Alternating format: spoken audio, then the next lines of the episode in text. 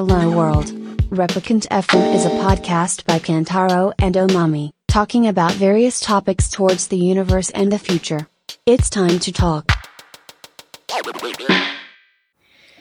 今日は8月8日日曜日の、もう今夜の11時過ぎたところですね。はい。いや、閉会式終わりましたね。ねえ。オリンピックのね。なんだかんだ見て。いや、全く見る気なかったけどうね。ん。なんだかんだね。うん。どうでした？ちょっと閉会式よくわかんなかった。うん、わかんないっていうか、なんかね。世界観が難しかった。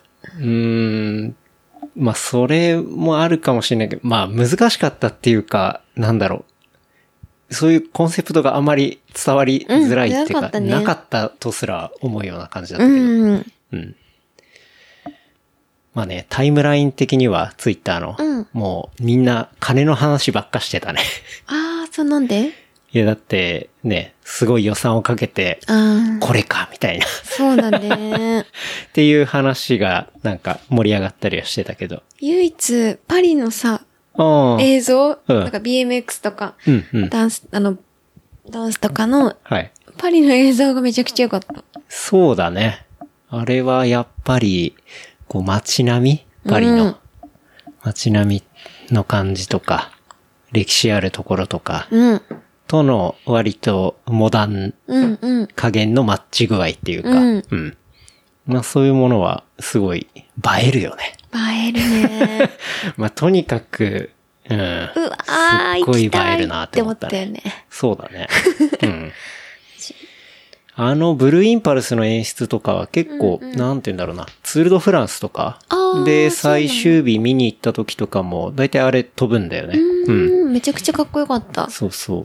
あれやっぱりね、インパクトあるし、うんね、なんか良かったなって思ったけど。うん。まあちょっと夏のパリ行きたいなって思っちゃったけどね。思ったよね。ね。2024年うん。っうん。ていうね。っていうね。そう、とにかくオリンピックが、なんだかんだめちゃくちゃ良かったなと思ったね。そうだね。うん。まあ今日はちょっとミニエピソードという感じなんですけど、まあなんでミニエピソードかっていうとですね、うんうんまあこの、えっ、と、回が配信される、えー月曜日に、うんまあとある収録があるんですけど、まあその収録っていうのが、スケートボード、うんえーナショナルコーチの、うん。早川大輔さんを迎えた収録が、そう、この配信日の夕方ですね。うんうんに予定していて、まあ、その前にね、あの、ワンエピソードがっつりやるよりは、まあ、ミニエピソード月曜日出して、うん。で、早川さんとのエピソードを火曜日に出したいなと。うん。うん。なフレッシュなね、ね感じで。うん明。日、あと、なんで、今日月曜日か。に聞いたら火曜日にもあるよっていうお知らせだけってそういうことだ感じですねね。。うん まあちょっとイレギュラーな感じなんですけど、まあそれもこの時期っぽいかなっていうことで、うん、やっていこうかなというとこですね。うん。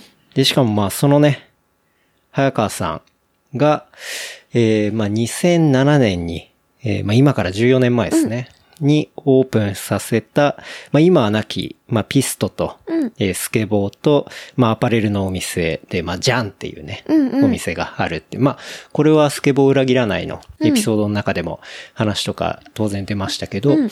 まあそのジャンクルーですね、うん。の、えー、伯爵と、うん。ゴリゴリのね、スケーターの京一さんも、そうだ、京一さんはね今、クライミングとかさ、うんうんドローンとか、そっちのイメージが、この番組的には強いかもしれないけど、京一さんもね、全然スケーターだから、そう。そうだったんだ。うんあんまり知らなかった。あんまり知らない人いるかもしんないけど、そう、もともとはそうだからね。うん。っていうところがあって、あそうねそう明日の収録は、うんうん。早川さん、うん。伯爵、京一さんとお届けとうんいうような 感じでね。まあ個人的にはなかなかこう、うん楽しみというか、うんうん。まあパーティーじゃないかなっていう、うんうん。オリンピックのパーティーね。はい。というところではうんうんあるので、うん、まあ明日も、そうですね、火曜日の7時には配信していこうと思うので、お楽しみにと、うんうんいうところです。はい。で、まあ、これ聞かれて、で、やっぱりね、早川さんに、あれ聞きたい、これ聞きたいとか、うんうん。多分ね、見てる人だったら絶対あると思うんですよね。うん。というところで、あのね、まあ、早川さんへの、まあ、メス、お質問とか、あとはまあ、メッセージとか、まあ、そういったものは、えー、まあ、ツイッターであれば、えーっと、ハッシュタグ、うんえーレプリカント FM。まあ、もしくは、あとはまあ、ショーノート、レプリカント .fm に書いてあるお便りフォームからでも、あの、お待ちしておりますので。まあ、収録が、そうですね、月曜日の17時からなので、まあ、なるべく早いタイミングで いただけるとありがたいかなというところですね。うん。いや、絶対あれ聞きたい、これ聞きたいとかあると思うんだよね。うん。あると思う。そう。なんかそれは、まあちょっと、この番組リスナー特別というところではあるんで、うん。ぜひ、あの、お気軽に、ツイートなり、投稿なりしていただければなと思いますと。いうところですかね。うんはい。では終わります。まだ終わんないの いやー、この一週間ね、まあとにかくオリンピック見たね。見たね。なんだかんだめちゃくちゃ見たよね。すっげえ面白かったし。基本的に家で仕事してたから、空きじ、きその、あ、まあ相手もないけど、ちょっと見ながらとか、うん。ねいや、それがでかかったわ。うん。今まではね、やっぱり平日とかは会社にいたりしたかそうねうん、やっぱりずっと見てるとかってできなかったからさ。できなかったし、なんかそんなに4年前、うんオリンピックに興味というか、うんうん。なんて言うんだろう、見てなかったと思う。なんかい確かにねろんな、俺もそうだわ。うんそこ、まあ、要所要所では見るけど、ううん。ん、やそんなにね、り、そうだね。見てないというか、うん。うん、話題にならないというか、あんまり、うん、うん、わかんないけど、若かったからかもしんないし、わかんないけどさ、うん。なんか、そうあと身近なスポーツっていうのがあんまりなかったからかもしれないうん。例えば走ってもなかったし、そんなにがっつりね。4年前は走ってなかったね、俺は特に。がっつり走ってないし、うんで、競技的4年前ってかにも。5年前か5年前か。競技的にもスケボーもないし、BMX とかそういううんストリートのものもなかったし、うん。そうなんだろう、あ、中学校の時やってたとか、高校の時関わってたみたいなスポーツうん。があるなぐらいだった、気持ち的には。うん、うん、うん。見てたとしたらね。そうだね。そう。だからまあ、今回は家にいるっていうこともあって、うん。まあ当然仕事もしながらなんだけど、うんまあずっとかけていたりして、うん結構見れたっていうのはあるね。うんまあ、前回の放送で言ったら、堀米雄斗選手がうん。金メダルを取ってっていう後で、こう、収録をして、で、プラス、えっと、富山の会っていう感じだったんだけど、まあその後もね、ストリートの女子うん。があり、で、その後、パーク。パークもね、うん。女子あり。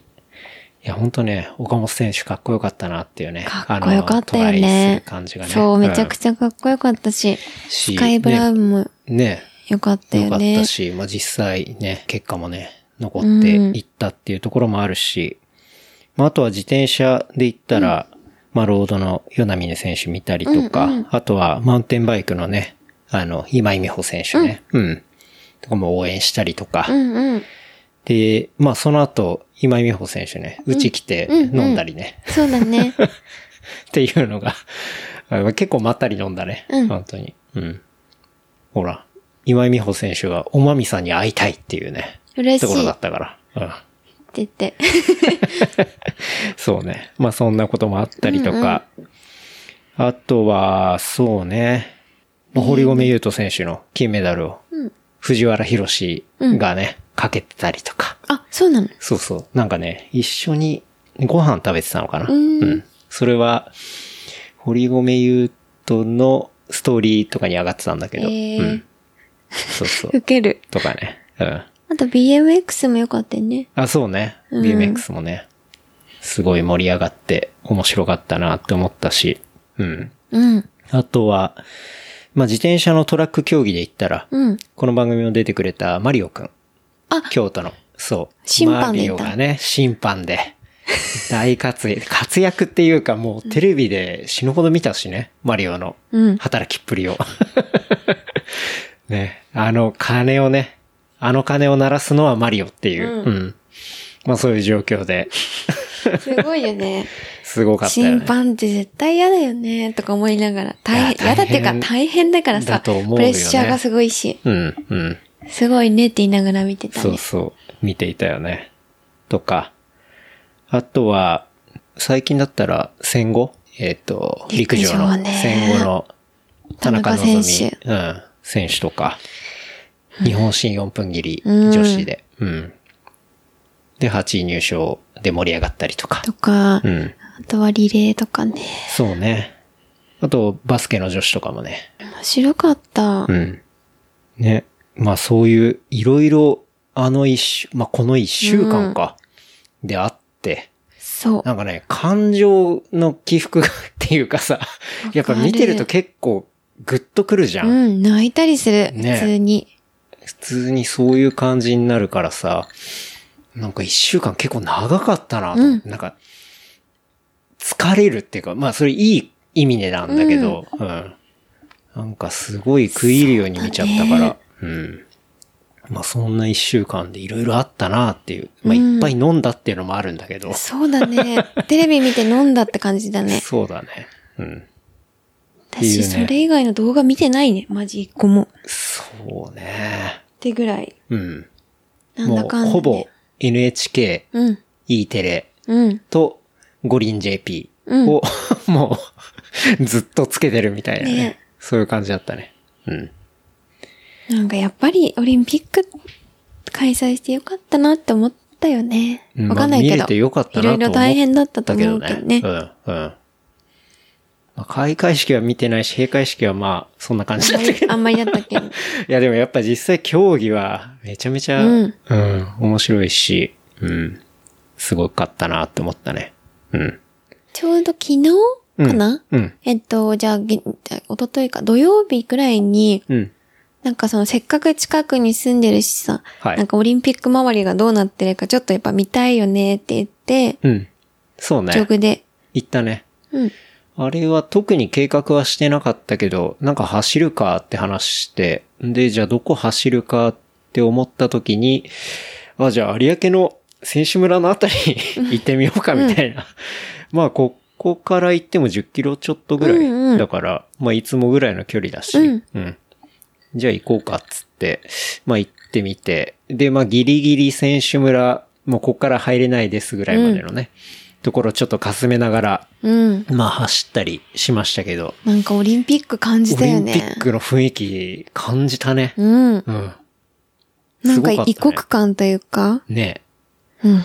まあ、まず、ね、選手村、やっぱりね、あのマンションっていうか、うん。こう、チームがいるところにはちゃんと国旗があって、チーム何々っていうね、まあ、チームチャイナだったり、チームイランとか、ポルトガルとか見たのか。うん。うん。垂れ下がってたよね。うん。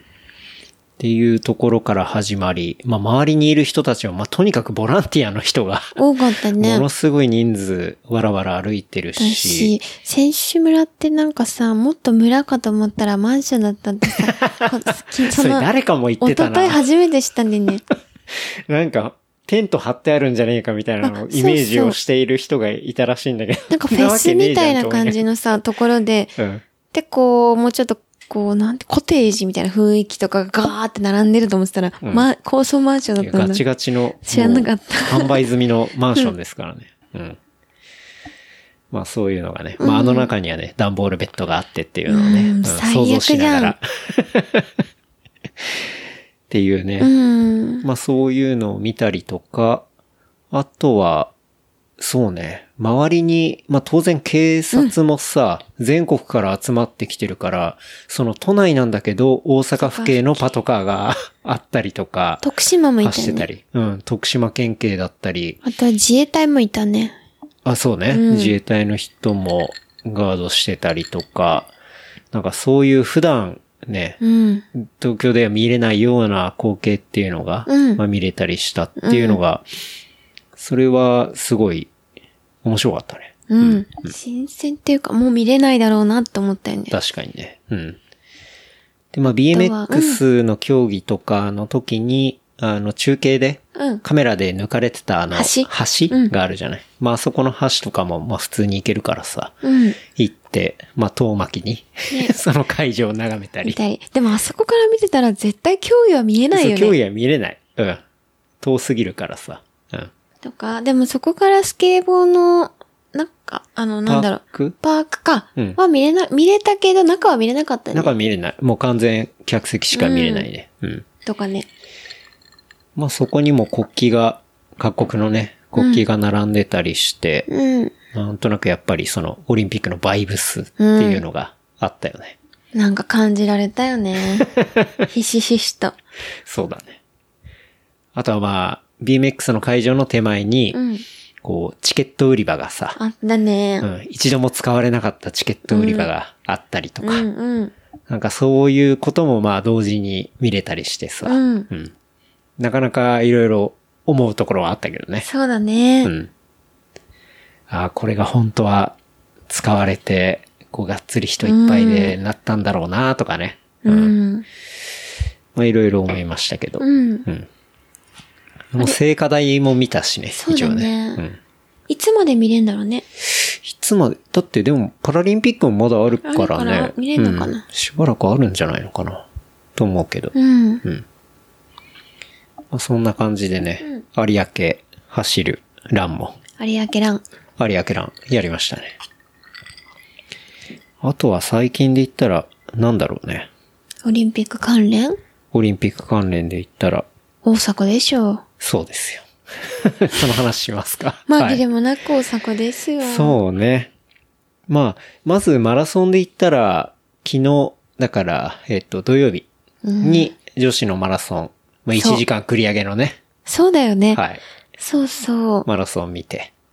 7時が6時になったっていうのを見て、で、めちゃくちゃやっぱ早く起きて。あれ、ギリギリに6時になったよね。うん、前日の夕方だったと思う。うん、うん。に急に6時になるって話で、マジかと思って。先週も5時に起きようとしたら4時に起きたよ、絶対。まあ、そうなるよね。うん。っていうね。まあ、女子見て、で、男子のマラソンっていうのがね。いや、女子もすごかったよ。いや、女子もすごかったよ、本当に。うん。けどやっぱり大迫のラストランそう。とか、あとま大好きなキプチョゲをさ、キプチョゲね。うん。本当に楽しみですよね。はい。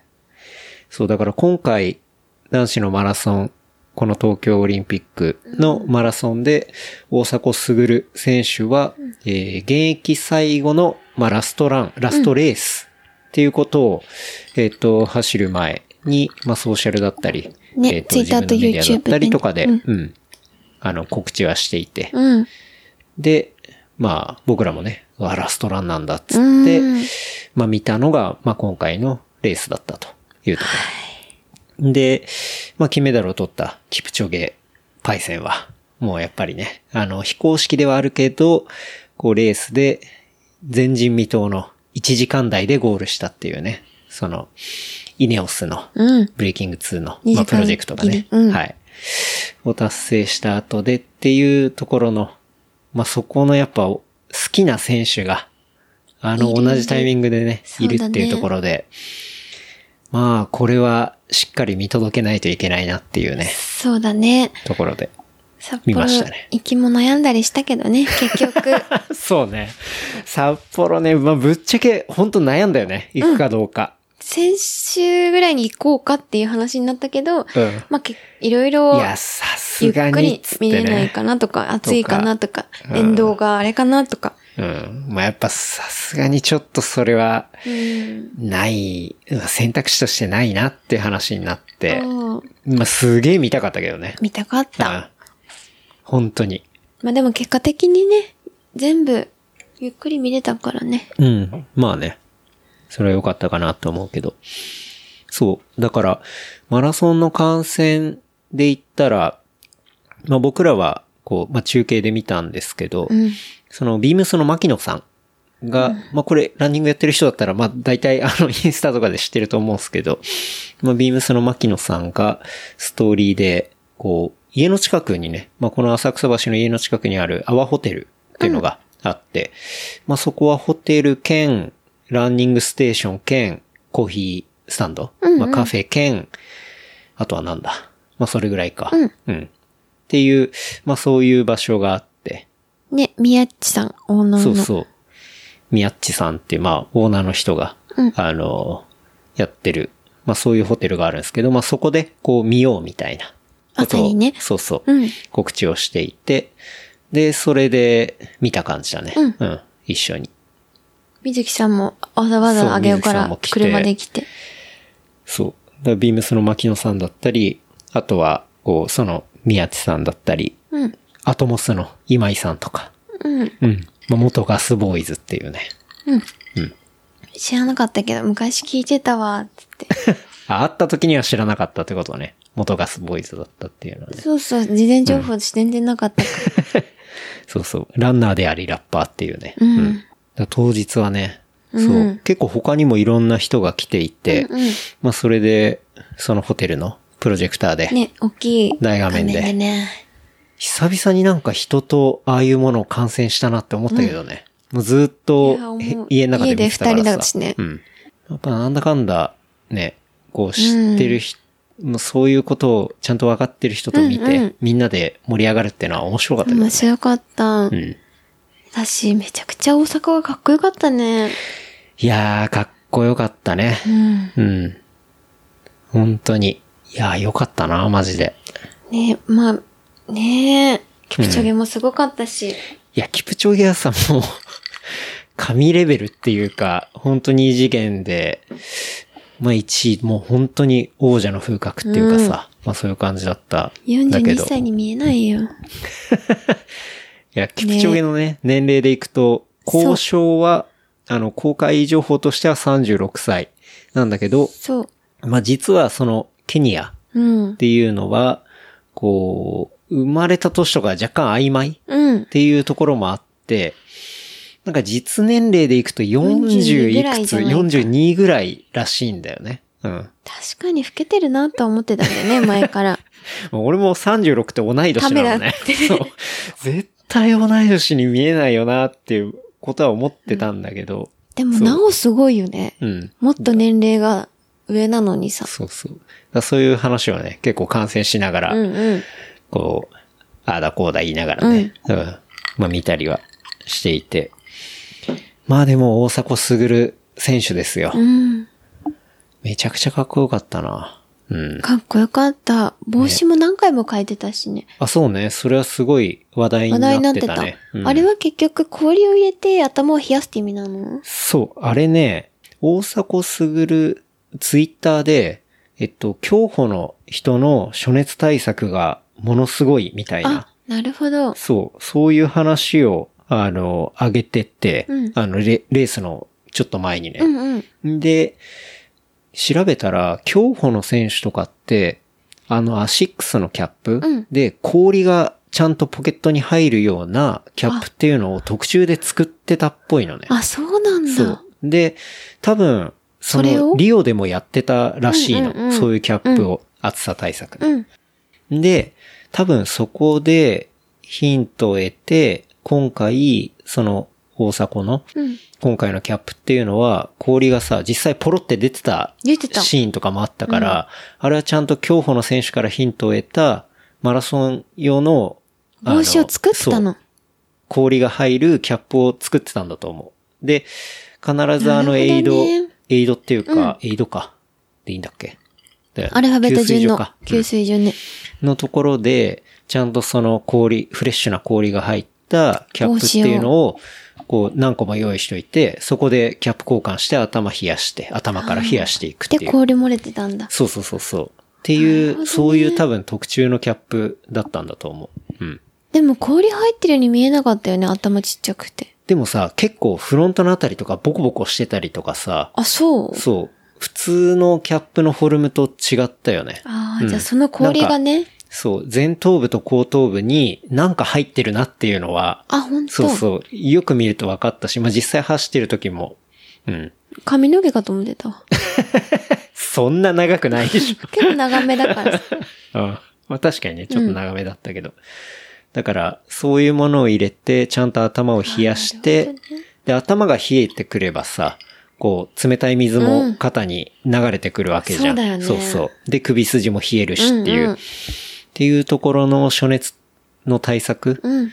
ていうのをしっかり、競歩から多分ヒントを得てで、今回、うん、ああいうキャップ交換みたいなところになってたんじゃないかなっていうね。なるほど。他のさ、中村選手とか服部選手はそれやってなかったのかな？やってなかったよね。だって、ね中村選手とかは最初から最後まであの、ジャパンのさ、うんキャップだったし、変えてないよね、うん多分。服部選手も変えてなかったと思うよ服部ね。選手は手にずっと氷持ってた。うん、そうそう。手のひらひら冷やすってのも相当有効っていう話なんだけど、でも、さ、腕振りする中であれだけの、まあ大した重さじゃないとはいえ、ずっと握っていなきゃいけないとかさ、そうだね、とかもあるうん。か。そういうことを考えると、やっぱり、うん、競歩の選手がやってるその対策、うん。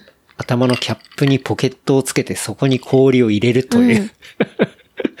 そういう対策っていうのがやっぱ正解なんだろうね。うん。っていうさ、だかそれら、はやってなかったっけか、キップチョゲはキャップすら被ってなかったからね。直射日光浴びてた。うん。それででもなんか一応そういう暑さ対策に関しては、ちゃんと練習はしたらしいけどね。キプチョゲ？うん、うん。あ、で、そしてたの？れ言ってたの？みたい。うん。それで結果直で浴びるのが一番対策になると思う。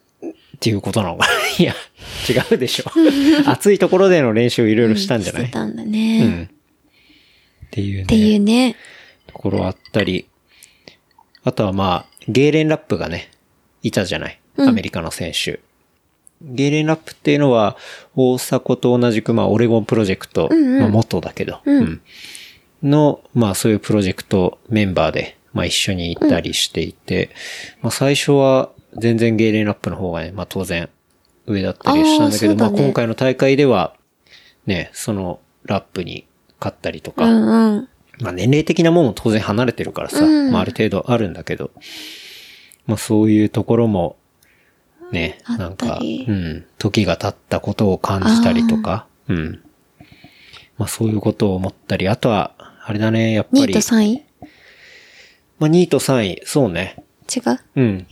えっと、オランダの選手と、えっと、ベルギーの選手かな。うんうん。がもともとチームメイトで、うん。オランダの選手の方が2位なんだけど、うん。最後、ケニアの選手と3人で、えっと、順位を争ってて、そうだね。2、3、4位争いをしてて。ラストの50メートルぐらい？うん。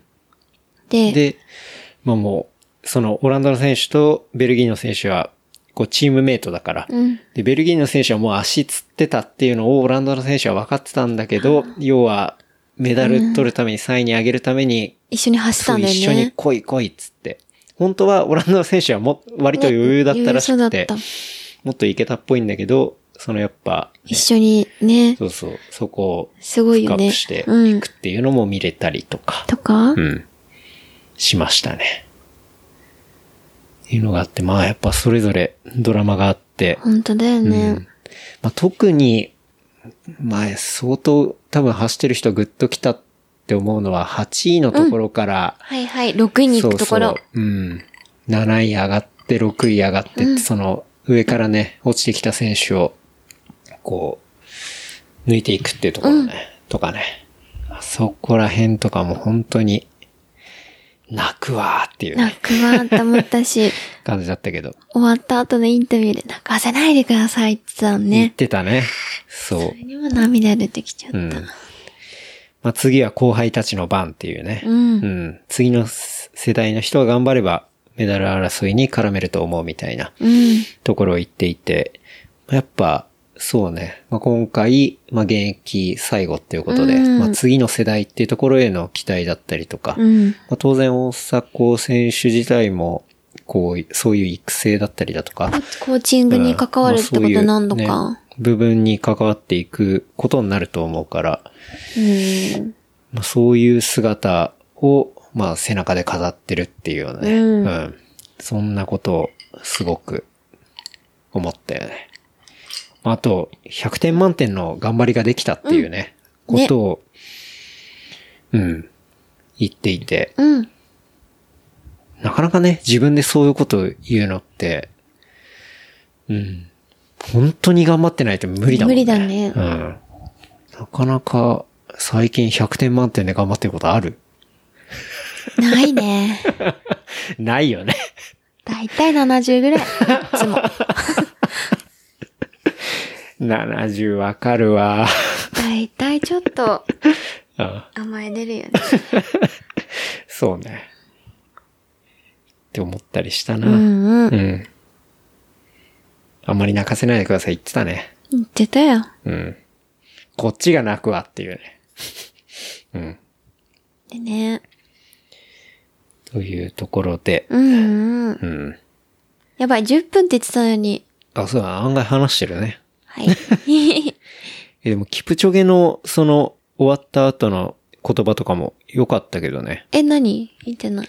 いや、キプチョゲもさ、この大会に向けて私は勝てるかどうか自信がなかったっつって。そうなの、うんで、ペースを守ってうん距離が取れたので、それを維持したと。で、結果が金メダルという形だったっていうふうにまあ振り返って。で、まあ今回周回コースだったじゃ。うんんうん。で、その札幌のコースについては、パーフェクトっていうふうにまあ一応言ってお、て。嘘。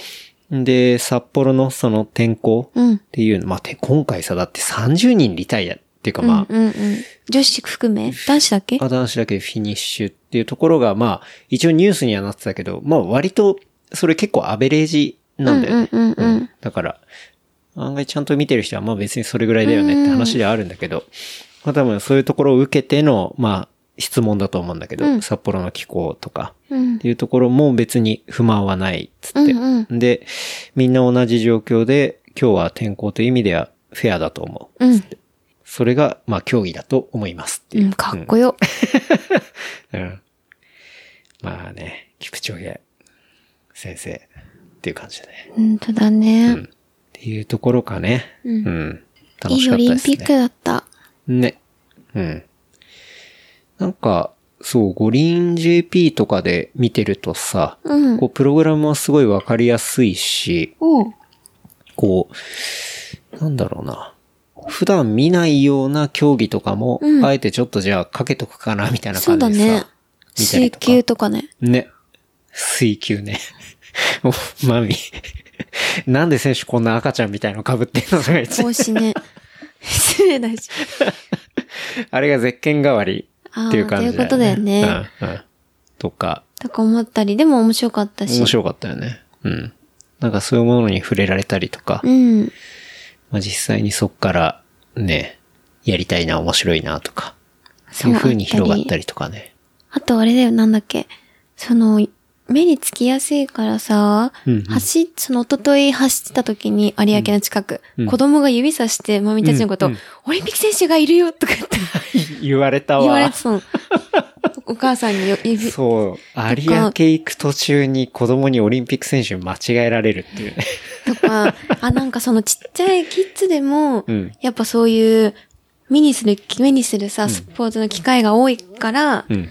ね。ね。そうだからそこまでそのが広がってね。うん。っていうのを肌で感じたよね。オリンピック選手だって言ってたね。言われた。言われたね。もう近づいてってサイン書いてあげようかと思った。大阪ですってね。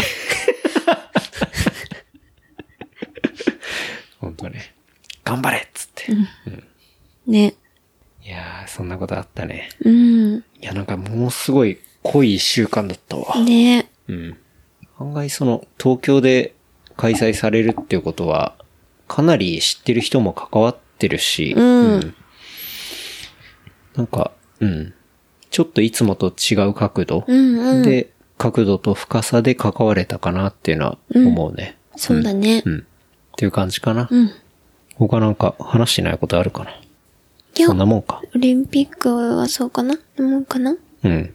ですね。うん。なんか10分と言いつつ、やばい、もう40分になってるし。10分に編集してね。無理ですね。じゃあ今日は、うん、終わりです。うんそんなプチエピソード、プチエピソードっつっても40分っていうね、感じですけど、はい。また明日、うん。火曜日ねのね、朝の配信をお楽しみください。うん。はい。というところで、な感じかな。まみなんか言っときたいことある？いや、特にないかなオリンピック関連だと。うん。大丈夫です。大丈夫です。はい。はい。いや、オリンピック関連じゃなくてもいいけど。うん、うん、特に？ワクチン打ったね。ワクチン打ったね。うちはそう、副この一週反応間が。そうだよね。あんまりなかったっていう。うん。ね。そうだね。うん。あんまりなかったね。まあ、2回目？そうね。を、ちょうどそろそろ1週間経つのか。うん。一、週間前に打って、うん。で、その、前日に薬局のに行って、うん。薬についてマミがめちゃくちゃ聞いて、うん。そうそう。アセトアミノフェンうん。のだけのよりは、イブフェ、イブフェンの、なんだっけ？イブプロフェン？イブプロフェンも入ってた方がいいって、プレ、バハリンプレミアをおじさんに勧められて、うん。買ったよね。買って、で、それがき、まそれは全然わかんないけど、うん。で、打った日の夜にもう飲ん、症状出てないけど、とりあえず。そうだね。も早めにう予防で解熱剤を飲むっていう対策をしたら、大して上がらず。そうだね。上がっても、まあ7度南部とか。うん、うん。で、腕もそんな痛くないし、そうだね。まあだるいはだるかったね、次の日。そう、だるさはす結構すごいあったかな、1日目。うん別に熱は僕なんかも特にあん7ま度出なかった。2とかだよねそうだね。うん。だったけど、だるさはさすがにあって。まあでも、そのだるさ1日目あったけど、まあ2日目でも完全クリアになったから。うん。まあ次の日はきついけど、前日に薬飲むで、当日もなんだかんだ朝昼夜飲んだもんね。飲んだ。うん。症状はなかったとしても、うん。あんまり。そうね。ねで解飲ん熱剤を予防代わりに飲むっていうので、結構いいなんと良かったのかな？うん。よかったかもね。うん。で、まあ、速攻接種し終わった後に、ワクチンパスポートを申請してね。国、えっと、区役所か。うん。申請して、で、まあ、海外行きたいっすっつって。ね。で、と5日後ぐらいにね、帰ってきて、うん。住民票みたいな紙切れが来てね。そうだね。一応パスポートもらったから、割とヨーロッパのイタリアとか、あとどこだったっけな？オーストリアとか。ドイツかな？うん。あ、オーストリアか。とか。ポーランドもあった気がするな。は、そう、それ出すと、隔離とか、なんかそういうもんなくて、スッといけるみたいな話とかもちょっと見たから。ピザ食べ行きたいね。とか思うけどね。ね。うん。ちょっと様子見てね。はい。はい。そういう感じかな。うん。うん。はい。じゃあちょっと短いと言いながら、ちょっと若干長くなりましたが。はい。はい10。分に集中してください。はい。はい。というわけで、じゃあ、事務連絡させていただきます。はい。えー番組の感想、フィードバックは、ハッシュタグ、レプリカント FM、ハッシュタグ、レプリカント FM までいただければと思います。あとは、話した内容をまとめたショーノートは、レプリカント .fm で見ることできますので、こちらも合わせてお楽しみください。はい。つうわけで、また明日。はい。っていうとこですね。初めてだね。また明日っていうのは。本当ね。楽しみ。はい。はい。ちょっと緊張するね。なんで？しないか。うん。なんで？あの、明日用にね、美味しいビールも今日いっぱい買ったんで。だよ、最近。はいビールにお金落としすぎで最近。か ビアマに行きすぎで、近いんだもんね。あれやばいよ、本当に。近いんだよね。近いんだよ。近いんだよね。で、近いのも考えもんだよ、本当に。本当だよ。いろいろ。本当だよね。恐ろしいわ。恐ろしいよ。うん。まあでもいいんだよ、明日はお祝いですから。幸いだからね。はビール、お祝いビール探しに行ったんだよね。行きましたね。はい。つうわけで、はい。楽しみでございます。僕も。はい。というわけではい。はい、さよなら。それでは、また明日、ありはい、さよならです。がとうございました。